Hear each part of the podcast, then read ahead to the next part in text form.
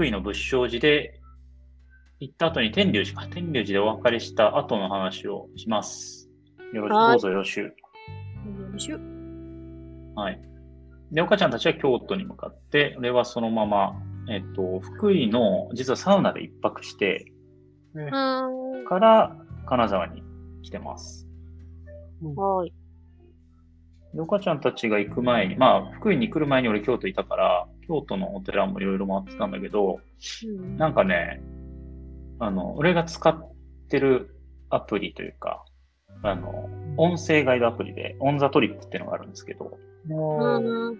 ON THE TRIPが結構、その、まあ、 InTripっていう禅の瞑想アプリも同時に作ってるんだけど、んなんだろう、その旅行の美術館の音声ガイドみたいなのを、お寺とか、なんかその美術館に限らずうん。作ってる、まあ、なんだろう、IT スタートアップな会社で、うんめちゃくちゃいけてるんですけど、うんえーで、それのガイドを聞きながら、建仁寺も行ったし、うん。あと三千院っていうちょっとその比叡山の近くにある、うん。あの、庭がすごく綺麗なところに行ったりとか、あと、三部寺っていう、えー新選組か。新選組の、えー人たちが集まってこう修行してたりっていうところの、なんか行って、音声を、ガイドを聞きながら、なんかそう見ると全然違うのよ。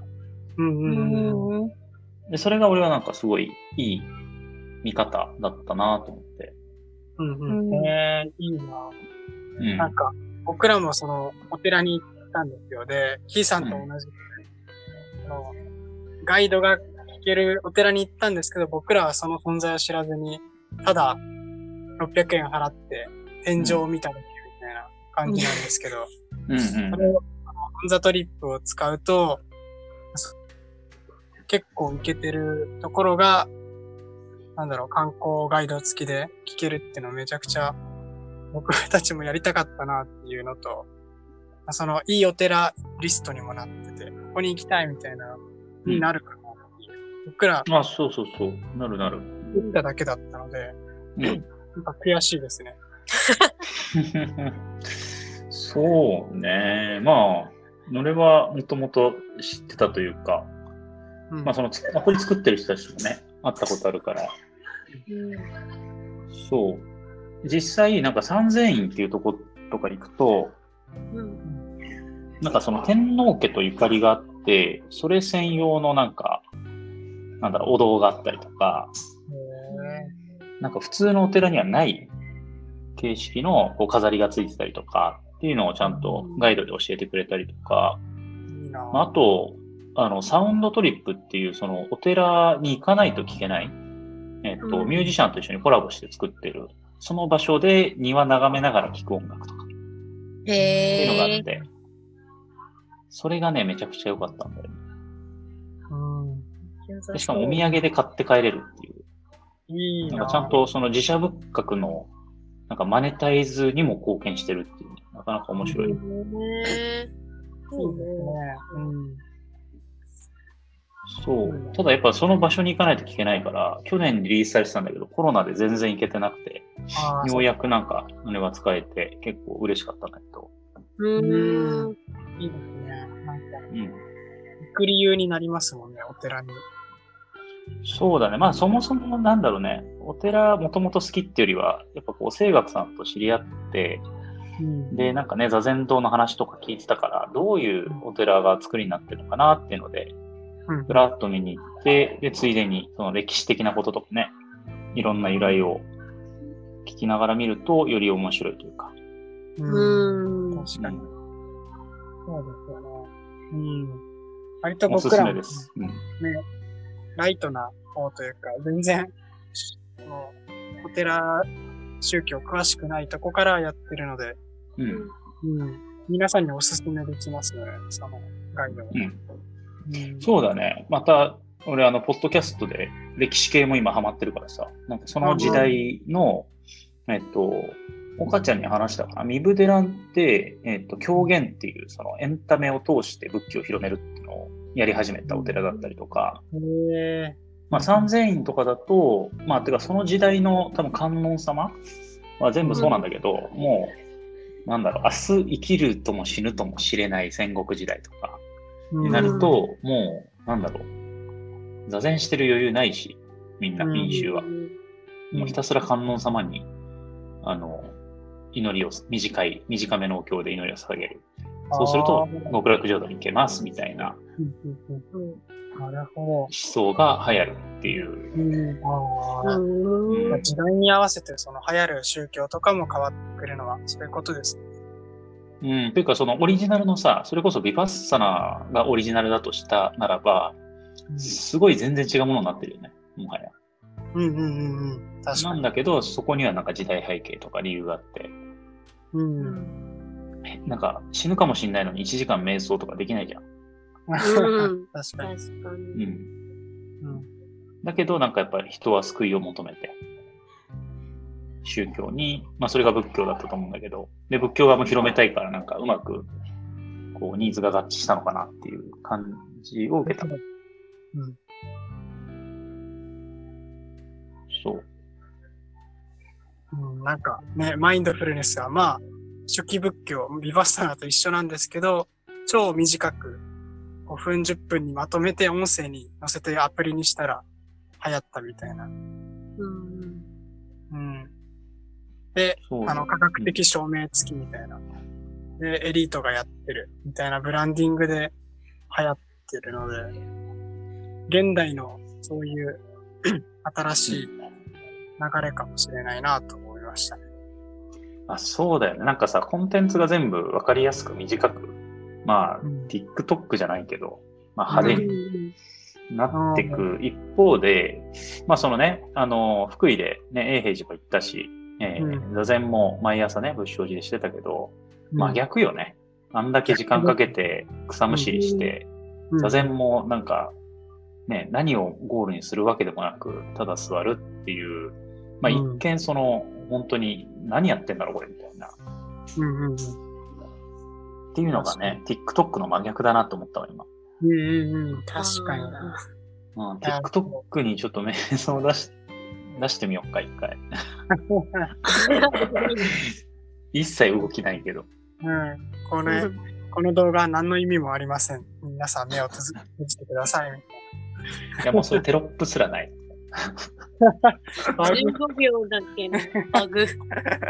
ただのバグ。やばいね。うん。うん、確かに。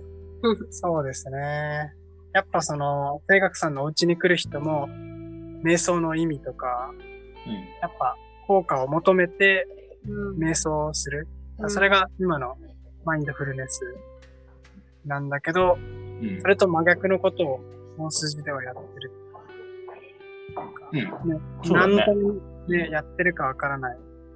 うん。掃除とか、座禅とか。を、うん、一日中やってるってのは、うん。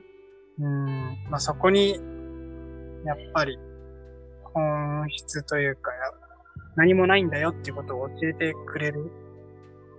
ことを、なんだろうな、やってるのかなと思って、聞いて。そうだあとなんか、なんだろう、逆、あの、逆っていうかなんだろう、意味があるものが多すぎんじゃない？世の中に。全部がこう意味がないと、なんか許されない感じするじゃん。なんか、うんなんだろう、人生には目指すものがないとダメとかさ。うん、なんか、今自分が時間を使っているものに対して、無意味なことが許されないっていうか、でもそれを突き詰めていくとめっちゃ苦しくないっていう気がしてて。うんうん確かに。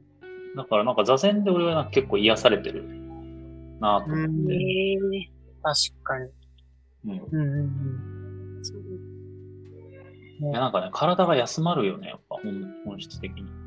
うん頭が特に。うんうん。そうですね。うん。まあそこら辺も、その脳を調べたら結構分かってるらしくて、そのわ、うんなんだろう。その、どうでもいいことを考えてる時に働く部位が活性化すると、うん。ストレスが溜まるらしくて、なんか、特にどう過去の不安とか、将来のうん。不安を考えてると、そ、その、デフォルトモードネットワークっていう部署が発生化してストレスが溜まるんですよ。でそれ僕ら常に侵されてて、うん。でうん、特にその自動的にやってること、あ車の運転とか、うん。なんだろう、お風呂入ってる時とかも、自動で思考をしていて、それ、なんか、負荷がかかっている。そこを、座禅、瞑想することによって、その、デフォルトモードネットワークってところの活性化が抑えられて、ストレスが減るっていうのは、としてあるらしいです。うんなんてちょっと難しいかも。ちょっと今頭が働いてないんで、ちょっと、うんどういう、どういうことなのかな。なんか頭でっかちになってる時と、まあ座禅とかってこう空っぽにしてる状態。あなんか空っぽにしたら気持ちいいっていうのは、そういうデフォルトモードネットワークが低下してるっていう。ことうん例えば、あの、サウナもそうですけど、暑い寒いでそれしか考えられなくなると気持ちいいっていうのは、そういう活性を抑えてるっていうのもあるし、ランナーズハイとかも多分、ちょっと、いろんなものがありますけど、走ることに夢中になってるとか、毛を抜くとか、テトリスするとか、うん。一個のことに集中してるみたいなのが結構メカニズムとしては、きそのストレスを減らすらしくて。でそれうん瞑想で言うと呼吸に注目してるからっていう説が起きてて、まあその鼻から吸って吐いてっていうことだけに集中してるから、雑念湧いても、ここを抑えれるみたいなのが結構主流の考え方。うんうん。ね。まあ実際でも俺座禅してるとさ、めちゃくちゃ雑念浮かびまくって、まあそれもまたそのまま自然に放置してるというか、あ今俺こういうことを考えたいんだなと思って観察するんだけど、うんうんうん。で、たまにちょっと考えすぎかもなって思ったら呼吸に意識を向けたりとかするっていう感じでやってる。ああ、それいいですよね。多分。そう。なんか座禅もさ、なんかも、本当目的がないというか何でもありだから、うん。なんか考えちゃダメ空っぽにならなきゃいけないって思うと、まあ余計にね、雑念浮かんだりするんだけど、うん。まあそれはそれでいいか、みたいなうん。うんうん感じにしてる。そうですよね。まあその、雑念が無限に湧き上がってくるってことを認知すると、あ、その、もう無限に出てくるから諦めようみたいな感じになって、すると、なんだろうな、あれ、この今まで考えてたことって自分じゃないや、みたいな感じになって、それが無我に至るステップらしいっていうか。マジか、全然そんなとこまで行ってない。もうただただ考えてはでも消えてくなっていうのが、なんかだんだん観察して分かってきたって感じかな。うんうん。あ、まあそれを続けていれば、その、え筋トレでいきなり大きくはならない、筋肉大きくならないように、なんか、そう、いつの間にかできることなので。あえ、岡ちゃんできてる？はい、僕たまにその、うん泣きそうになった時とか、あ、これはただ体が反応してるだけで、はいはいはい。っていうのは、振り分けたりして、まあ、その例えで言うと、まあ、母が病気になってうん死ぬかもみたいな話は、本当かみたいな。なんか、うん、そういう、幻想と真実を分けて考えれるようになったかもしれないですね。うん。うん。だからそう、なんか母が死ぬかもってなったら、心ら辺が痛くて、頭が重く血が回ってない感じがするけど、これはただ体が反応してるだけだなっていうのを、ちょっと観察して、呼吸に注意を戻せば、まあ事実を確認するかっていう感じで、お医者さんに相談するとか、そういった対処が取れるかな。ああ、その焦ったりパニックにならないみたいなそうですね。うん。そう。なるほどね。とか、まあ感情に飲み込まれないみたいな感じか。うん、うん、まあだって悲しいは悲しいよね。いいことではないもんね。うん。うん。まあ、それは、いずれは死ぬというか、うん。みんな直面するんじゃないかな。それくらいの気持ちになってますね。なぜか。ちょっと、常識がなくなったのか。スーパードライだね。っっていう風に見えなくもない発言ですね。。うん。うん。まあね、お母さん子なんですけどね。僕はうん。うん。だいぶドライにななったのか。まあ死への、死に対する考え方が変わってるんだろうね。うん。うんですね。うんなんか、この人じゃないとダメみたいなのが結構薄まってる感じは。うんうんうんうん。母親が死ぬと嫌って、みんな死ぬと嫌に変わってる気がします。うん。ねでもちょっとなんか、こいつムカつくなっていう 人がいいるとして、うん。ちょっとスカスカッと、まあちょっとあんま良くない言葉ですね。あの、うーん、悲しくならない人も、もしかしたらいるかもなって俺は思うんだけど、う。うんんうん全員になんか同じ愛を注げないな。うん。まあ確かに。うん。うん。それは確かにな。うん。まあ、一旦イラッとしてうん、観察してから、うん、まあ、気をつけようぐらいの、そういう人もいるんだな、ぐらいにうん。なるのかもしれないですね。まあね。うん。なるほど。結構あれだね。なんか、話が、どっから行ったんだ？京都の寺の話からここまで行きましたね。ね、その、まあ、いい、いい、いい話だった。うん。あんまりまあ、あの、座禅に関しては効果を言わないのが教えなので、まあ、うんあの、本当程度に。これ、なんかまあ、お坊さんがよく言うけど、うんあこの話に振り回されないでくださいって、最初に言ってます。ああ、そうだよね。なんか、教えがないもんね。うんうんううんんまあ一応さ、なんかその座り方の姿勢とかね、ガイダンスちょこっとはね、あるよね。うん。さすがにしてくれてるかな？声楽さんは。うんうんまあでもそれも最低限って感じだからね。そうですね。なんかまあ、もう惑わされるから、そういう、だ誰が悟りをこう言ったとかっていうのが。うん、そうだね。だから、もう言わないっていうか、うん自分の中で、うん。自分の体験として持っておけぐらいのうん。感じじゃないですかね。そうね。だし、なんか、本当俺いいなと思うのは、自分で学んでいくから、うん。その教えられたことをそのまま、まあ、コピーしたっつっても自分なりの解釈でコピーするんだけど、うん自分で発見していくから、すごい定着するんだよね。うん。しかも体とか使うからさ、余計に、その、知識的な学びじゃなくて、身体的なこう自転車乗れるみたいな感じで、その背筋を伸ばして、頭をちゃんと背骨に乗っける感覚が分かったりとか、なんかそういうのはすごい、結局こ個々で体の作り違うし、バランスも違うから、本当自分で見つけるしかなくて、ううんんそうだ。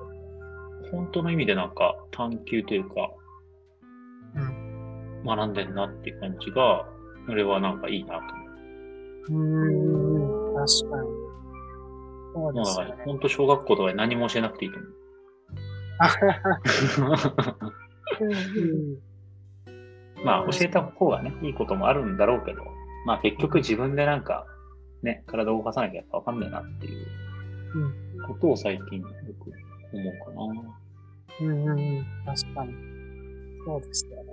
うん目的がないって言われてる中で、岡ちゃんとキーちゃんが、毎日座禅やってるっていうのが、なんか多分、ここでは、3人中2人がやってのけてるけど、すごいことなんじゃないかなって思う。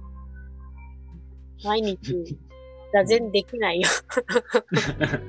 効果もよくわからなくて、こう、特に何も、あの、こうなるんだよとか教えてくれるわけじゃないものに対して、うん。毎日できてるのって、まあ、異常というか。ああ、でも俺それに対する考えは結構明確にあって、うんうん。なんか清学さんがいい感じの生き方してるから、うん。真似しときゃそれに近くなるんじゃねっていう感じ。お手本が、うん。そうだね。なんかもう、結局、まあ、何も正解はないんだろうけど、とりあえず、なんだろう、心身、心と体の健康が、やっぱめちゃ大事な、うん。なんだろう、外の世界がね、いくら揺らいだとしても、そこは揺らがないから、うんうん。コロナがいくら来ようと、自分が健康であれば、あの、免疫力で対処できちゃうから、うんうん。っていうのを考えていくと、結構ロジカルに座禅するってなるね、俺は。へえ。そうなの。うん。自分も同じくですね。ここは、うんこのね、10年間ぐらいお金を使わず、4人の子供を育ててる、かっこいい人がいたら、真似したいし、うんうん。うん。まあ、そこを、なんだろうな。まあ、観察するっていうのも結構好きなので。うんううん。ん。とかまあ、こういう、さっき言ってたような、なんだろうな、その、声楽さんも、モテたいとか、こうなりたいみたいな、俳優になりたいっていううん。前に入ってるっていうところが結構、現代においては、当然の流れかなと。なんだろう。そのうん、みんな通ってくる道を経て、そういう、いい暮らし、アートな生き方をしてるので、うんうん。純粋にかっこいいし、自分もその何者かになりたいっていう欲、苦しみから抜けたいっていうのが、うんうん。やっぱ一番のモチベーションかもしれないですね。ああ、そうなんだ。まあでも俗っぽいのも俺好きだからな。フジロックも行くし、今日お昼マクドナルド食べちゃったしな。うん。なんかでも自分なりのバランスをそこは見つけたいなと思うけど、でも、なんだろうね。一個多分そのブレない、えっ、と、うん、まあルーティンとか生活習慣がまあそのまんま考え方になってんのかなと思うんだけど、全、全に関して言うとね。うんうん。で、それがあると、なんかすごい分回されて迷ったりした時に戻ってこれるっていうのがうん。強いなと思って。うん。間違いない。うん。それがないと、ど、どどこに今行ってんのか、向かってんのか、もうわけわかんなくなるうんうんうん。世界観だから、今。うんなるほど。うん。そうね、そのルーティーンがあれば戻ってこれる。心と体が欲してることを教えてくれるから、それからそれなくなる。ああ。うん。結局、外に正解はなくて、うん。自分で作っていくという。うん。そうだね。うん。間違いないですね、これは。うん。なるほどねで、そう、なんか、判断するときも、冷静に、俺は結構メリットデメリット出して判断する派なんだけど、そこは全然、あの、直感も使うけど、ロジカルにやるんだけど、うん。そこの一歩立ち止まるってことは結構しやすいかもな。う。うんん。まあ流れでね、その場のノリで判断するのも全然いいなとは思うんだけど、結構大事な判断で迷った時に、ちゃんと冷静でいられるっていうのは、うん結構大事なことなんじゃないかなと思う。そうだね。メリット、デメリット出してもぜ、人間ってデメリットを見ちゃう生き物なので、うんう。うんうん。そこ一旦フラットにして、うん体はどう言ってるかみたいなのも、聞いてみるといいですよね。うん。まあ体なのか心なのか、まあ心と体も繋がってたりするから、あれだけど、なんかその、なんだろうね、例えば金銭的にはこっちの方が明らかに、うんえっと、いい感じに進みそうなんだけど、なんか引っかかるとか、うんうん、うん、どう考えてもこっちは多少茨の道なんだけど、でもなんかちょっと面白そうとか、そううん。いう直感は結構大事にしたいかな。そうだね。うん。確かに。うん。そうですね。なんでこの話になったのか。ねやっぱみんながね、求め、禅をうん求めてるのはそういうことかもしれないですよね。